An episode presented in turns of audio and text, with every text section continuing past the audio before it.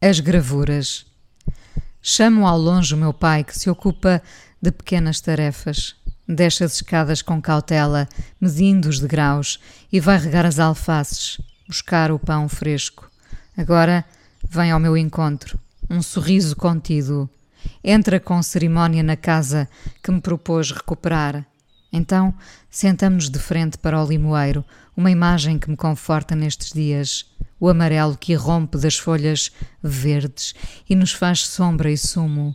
O meu pai, sentado no sofá comigo, aponta para as gravuras que estão na parede. De onde vieram?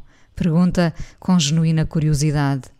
Eu levanto-me e vou buscar o último livro que vi com a minha mãe, aquele livro feito de gravuras que tinha nele todas as flores que sabíamos e dissemos de cor. Explico ao meu pai esse momento passado com a minha mãe, mas talvez seja memória a mais. A memória pode soterrar-nos ainda mais na tristeza. A vida no campo faz de coisas tão simples, mas tão emaranhados podem ser os sentimentos, aqueles de que nunca se fala. Há pensamentos que nunca conheceram voz. São esses que fazem teia cá dentro e nos apanham sem dó. Fico ali sentada a ouvir o meu pai desfiar as lembranças de um tempo em que foi feliz. Olha muitas vezes para as gravuras com o espanto que ainda não conhece resposta ou razão. E ali no meio de um discurso fluido, reconhece muitas vezes os seus erros. Desde que a minha mãe morreu, que se despede sempre de mim com desculpa por alguma coisa. Lembro-me do amor e dos duelos com o meu pai, das vezes em que nos zangávamos, ainda miúda, e nos deixávamos de falar meses seguidos, jantando na mesma mesa e nem uma palavra. Guerras que pareciam sérias e que agora já nem me lembro por que começaram. Depois vinham as pazes. Visitavam-a no banco ali junto ao Garça Real, onde tantas vezes fui ver os punks. O meu pai aparecia de óculos e mangas arregaçadas e eu lá dizia qualquer coisa que o deixava, primeiro tenso, depois a sorrir. Não fui punk, mas uma rebelde com as minhas causas, o meu orgulho. O orgulho precisa de espaço próprio, defende uma honra qualquer, mesmo que depois se descubra que afinal não valia a pena. Passadas décadas sobre o silêncio que se fazia à mesa para calar as revoltas da adolescência, observo agora o meu pai a contemplar as gravuras na parede. Vejo com ele as que restaram no livro, melros e borboletas enfeitiçados pelo pólen que delas se liberta.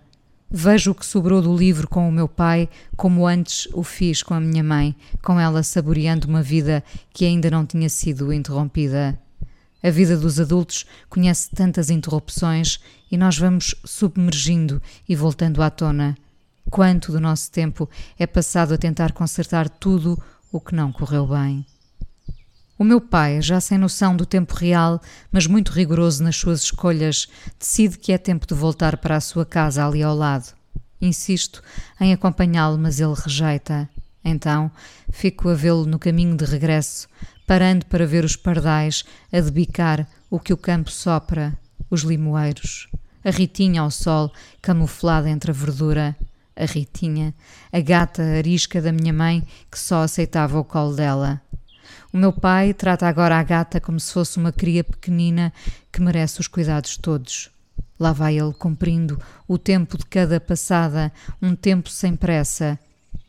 Parecemos agora todos mais apaziguados. A morte pode amaciar peitos feridos e dá-nos tempo para pensar sobre as nossas escolhas. Fecharei a porta dali a pouco. O meu pai fechará a dele.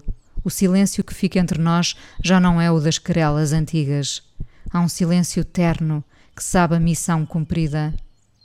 Olho para as gravuras outra vez e agora já posso guardar este momento com os dois. Um livro que passou por nós e que conta agora a nossa história.